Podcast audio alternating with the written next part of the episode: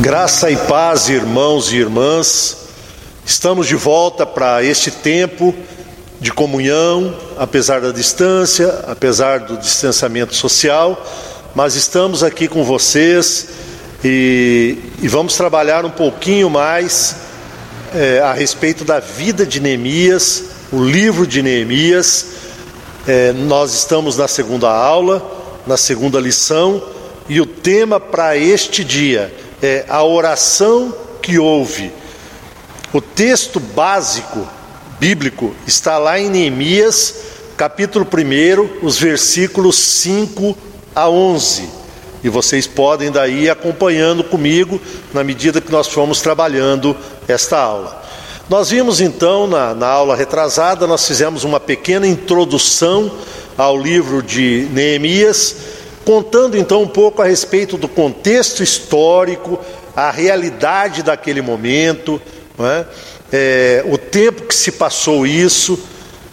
E na segunda aula nós trabalhamos a respeito de quem era Neemias, os primeiros quatro versículos do capítulo 1 de Neemias, contando a respeito da sua história, quem era Neemias, de onde ele veio o que ele fazia naquele momento em que ele narra é, essa história. Né? Como nós vimos na aula passada, Neemias era copeiro do rei e uma, algumas das suas atribuições era cuidar para que o rei não pudesse ser envenenado através de alimentos e através de bebidas. Né? E nesse tempo, quando Neemias está ali trabalhando para o rei Artaxerxes no Império Persa, é, isso se deu por volta de 450 a.C. Neemias recebe então a visita do seu irmão e de mais alguns irmãos de Judá. E nesse momento, eles relatam o que está acontecendo em Jerusalém. Já havia se passado 120 anos é, da última derribada dos muros, né? Mas neste momento, os muros estavam derribados, a cidade estava totalmente arrasada. O texto ele vai narrar que a cidade era um monturo só, ou seja, era uma montanha de lixo que muitas vezes não dava nem para passar um animal. Isso a gente vai ver numa próxima aula. Né? E o interessante é que Neemias Diante desta calamidade toda, o seu coração se angustia, sim, com certeza, mas Neemias se prostra diante de Deus e tem um tempo de choro, tem um tempo de lamento, tem um tempo de jejum, mas acima de tudo, Neemias passa alguns dias, não é meia hora, uma hora, ele passa alguns dias orando ao Senhor, pedindo orientação de Deus para que Deus possa orientá-lo na caminhada até Jerusalém e a forma como ele deveria proceder e agir. Neemias, então, é nomeado pela primeira vez como governador é, da província, né, da Palestina, e depois, uma segunda vez também, ele tem uma segunda nomeação. Muito bem. Na aula de hoje, aí nós vamos é, verificar que entre as muitas disciplinas espirituais da vida cristã, a oração e a palavra encabeçavam a lista. Mas de que forma? O texto de Atos dos Apóstolos, o capítulo 2, 42, logo que a igreja cristã ela é formada, depois que acontece o batismo do Espírito Santo, a comunidade cristã ela começa a ser formada. E aí esse texto, então, ele nos relata que perseveravam na doutrina dos apóstolos e na comunhão, no partir do pão e nas orações. Então, no âmbito do exercício da piedade, foi assim que Neemias né, agiu, foi assim que Neemias fez. Ele sabia que os princípios espirituais não são desenvolvidos à parte de uma relação íntima com Deus, especialmente através de oração e estudo da palavra. Neemias era fiel ao Senhor, mantinha sua intimidade com Deus diariamente. E aí nós vemos que é uma história de 2.500 anos atrás. É algo que aconteceu há 2000, quase 2.500 anos atrás. Mas ela é muito real para os nossos dias. A questão da vida de intimidade com Deus, a vida de oração, a vida de leitura da palavra, a vida de estudo da palavra do Senhor. Esse povo lia, meditava na lei do Senhor diariamente. Eles tinham esse tempo para estudar, para escutar e entender aquilo que Deus queria para a vida deles através da Sua palavra, através dos escritos daquela época. E aí, na aula de hoje, dando continuidade, nós vamos trabalhar um pouco a questão de aprendendo o jeito certo de orar. Nós vimos então que no versículo 4, Neemias diz então que no momento que ele escuta a, a palavra do seu irmão, o relato do seu irmão, a primeira coisa que ele faz é se assentar, depois ele se assenta, depois ele começa a lamentar, ele chora, é? mas acima de tudo, Diante de todas essas coisas, Jeremias passa alguns dias orando e jejuando ao Senhor, pedindo a orientação de Deus, pedindo cuidado de Deus, para que Deus possa mantê-lo firme naquele propósito que era a reconstrução dos muros da cidade de Jerusalém. E a oração de Neemias, então, ela é um exemplo de como nós hoje é, devemos e precisamos orar. Né? Primeiro ponto, e eu quero destacar aqui nesta manhã, nesse estudo, quatro pontos. O primeiro deles, o texto diz então que Neemias adora ao Senhor, afirmando então essa relação, essa intimidade que ele tinha com Deus. Né? E aí ele diz no texto: Ah, Senhor, Deus dos céus, Deus grande e temível, que guardas a aliança e a misericórdia para com aqueles que te amam e guardam os teus mandamentos. Estejam, pois, atentos os teus ouvidos e os teus olhos abertos para acudires à oração do teu servo, que hoje faço a tua presença, dia e noite, pelos filhos de Israel, teus servos. Está lá em Neemias capítulo 1, os versículos 5 e os 6, a primeira parte. Então, meus irmãos e minhas irmãs, nós vemos que neste primeiro momento, e nós muitas vezes nós temos essa esse ímpeto de na nossa oração já começar pedindo: Deus, eu preciso disso, Deus, eu preciso daquilo, Deus faz isso por mim, Deus faz aquilo por mim. Mas vocês vejam bem a forma como Neemias se colocava diante de Deus. Qual era a primeira coisa mesmo que ele fazia? Ele adorava ao Senhor, né? diante da majestade de Deus, diante do cuidado de Deus, diante dessa relação que ele tinha, diante da grandiosidade de Deus. Neemias adorava ao Senhor. E após então ele adorar e glorificar o nome do Senhor, ele então fazia o seu pedido, fazia a sua oferta diante do altar do Senhor. O texto continua, né, e o segundo ponto que eu quero compartilhar com você, meu irmão e minha irmã, é que Neemias ele confessava o pecado. Mas veja bem, de que forma que esse homem confessava o pecado?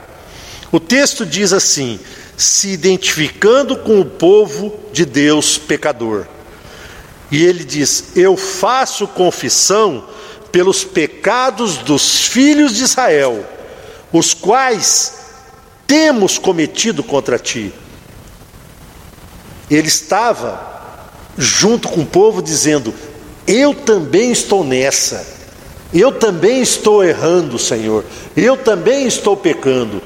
Ele de forma nenhuma ele acusou um povo apontando o dedo para um, para outro ou para a população em geral dizendo: "Vocês estão errados, vocês são pecadores", de forma nenhuma, né? E aí ele diz assim: "Pois eu, a casa do meu pai, temos pecado". Ou seja, todos estão inseridos nesse contexto de pecado neste momento.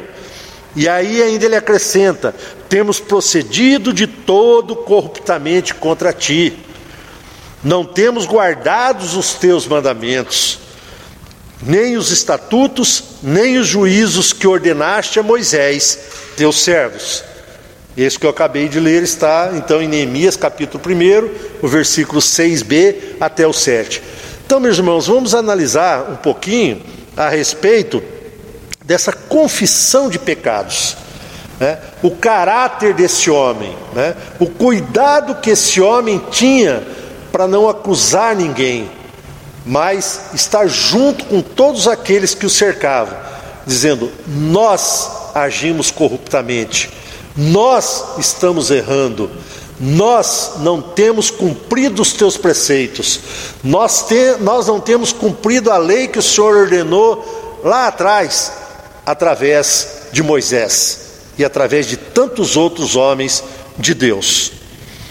O terceiro ponto, ele se firma nas Escrituras e ele fala então um pouco da aliança. E nós não vamos tratar daqui isso aqui hoje, mas vocês se recordam que nós temos sete alianças. Né? A primeira delas, a aliança adâmica, a segunda a aliança noética, a terceira a aliança abrâmica, a terceira, a quarta a mosaica, a quinta a davídica, a sexta que é a palestiniana e por último é aquela que nós estamos vivendo, que é a aliança da graça de Deus para conosco né, a morte de Jesus na cruz. E aí ele está tratando justamente dessa aliança nesse momento, e daqui a pouco ele vai falar a respeito de Moisés, quando Moisés trata a respeito de bênção e a respeito de maldição. É? E aí então ele diz assim: Ah, Senhor Deus dos céus, Deus grande e temível, que guardas a aliança e a misericórdia para com aqueles que te amam e guardam os teus mandamentos. Capítulo 1, versículo 5. E ele continua a respeito das promessas divinas que eu falei agora há pouco. Lembra-te das palavras que ordenaste a Moisés, teu servo, dizendo: Se transgredirdes, eu vos espalharei por entre os povos, mas se vocês se converterem a mim e guardardes os meus mandamentos e os cumprirdes, então, ainda que os vossos rejeitados estejam pelas extremidades do céu, ou seja, espalhados por todos os cantos, né? de lá os ajuntarei e os trarei para o lugar que tenho escolhido, para ali fazer habitar o meu nome. É Neemias capítulo 1, versículos 8 e 9.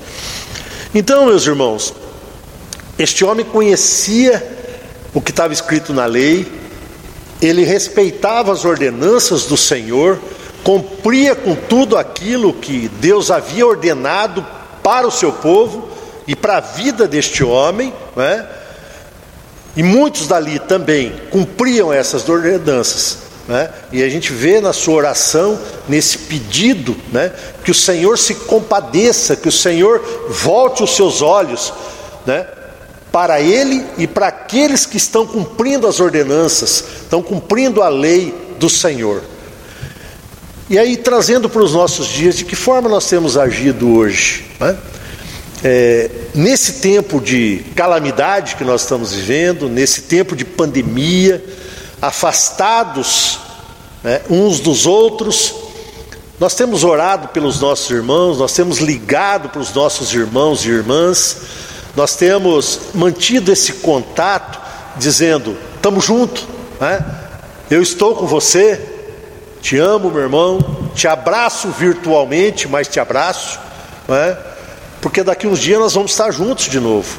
E aí a, esta alegria ela retorna. Mas essa alegria precisa estar presente nos nossos corações neste dia de separação. E neste momento, esse homem estava separado do seu povo, estava separado daqueles seus amigos, dos seus familiares, né? separados de todas as coisas que acercavam ele. E aí, esse homem finaliza esta oração confiante de que Deus agiria e estava disposto a agir com ele. Né? E aí ele diz assim na sua oração: Estes ainda são teus servos e o teu povo, que resgataste, perdão, com teu grande poder e com tua mão poderosa. E aí novamente ele diz: Ah, Senhor, estejam, pois, atentos os teus ouvidos à oração do teu servo e as dos teus servos que se agradam de temer o teu nome. Concede que seja bem-sucedido hoje o teu servo e dá-lhe mercê perante esse homem. E aí ele conclui essa narrativa dizendo, no versículo 11, né? Nesse tempo eu era copeiro do rei. Muito bem. Então, em cima desta oração que esse homem faz, né, desse, desse tempo de, de jejum, de oração, de choro, de lamento, esse homem então relembra muitas coisas que Deus havia feito no passado e que Deus estava fazendo e que poderia fazer ainda. Mas através do temor à lei do Senhor, do Senhor, através de oração, através de busca, através de se colocar diante dele. E aí, concluindo então essa nossa aula de hoje, é, eu gostaria de compartilhar um pouquinho a respeito de orando com propósito. E aí é uma, é uma observação que foi tirada de um livro, né? É, e eu faço aqui então a, a, observação, que é Bruce, 2008, página 1561. Diz assim: numa oração objetiva e perseverante, Neemias tem um propósito bem definido: a reconstrução dos muros de Jerusalém Toda a sua oração caracteriza-se por esse propósito. A oração não tem intenção de ser um jogo de memória para Deus, mas um meio pelo qual os desejos do cristão são colocados debaixo do escrutínio de Deus. E a pessoa que ora é lembrada do caráter, da vontade e dos propósitos de Deus. Que a gente possa trazer isso à memória, meus irmãos, trazer ao nosso coração, trazer à nossa mente, de que de forma nós temos orado ao Senhor? Eu, você, meu irmão, minha irmã, de que forma nós temos nos colocado diante de Deus? Muitas vezes nós fazemos joguinho com Deus, nós queremos dar ordem para o nosso Deus, e em cima desse texto nós vimos que não é dessa forma de maneira nenhuma. Deus não é Deus de joguete, não é? Ele está acima de todas as coisas, ele responde às nossas orações, e Ele trabalha para que os propósitos que Ele tem para as nossas vidas sejam cumpridos. Mas para isso nós, nós precisamos, a todo momento, estar debaixo do seu cuidado, em oração, em busca, leitura da palavra, estudo da palavra, jejuando e, acima de tudo, em unidade com os nossos irmãos e irmãs. Eu gostaria de deixar três colocações, três perguntas, e isso vai estar no vídeo, na aula passada, é, eu não mencionei, mas eu gostaria de mencionar hoje, e que você durante a semana pense um pouco a respeito disso. O que mais chama a sua atenção em Neemias? O segundo ponto, em que aspecto você gostaria de imitá-lo? E o terceiro aspecto, como você pretende caminhar nessa direção? Isso diz respeito à aula passada. Sobre a aula de hoje, então, três aspectos para que você possa aplicar isso na sua vida diária e pessoal. Como está a sua vida de oração? Como pretende melhorar? E quando pretende começar? Se é que você já não começou. Então desejo a vocês uma boa semana, que Deus nos abençoe. Estamos juntos. Qualquer coisa, entre em contato conosco, comigo, com o Júlio. Nós estamos à sua disposição através do grupo de estudos bíblicos. Até o próximo domingo, um grande abraço, Deus te abençoe, meu irmão e minha irmã.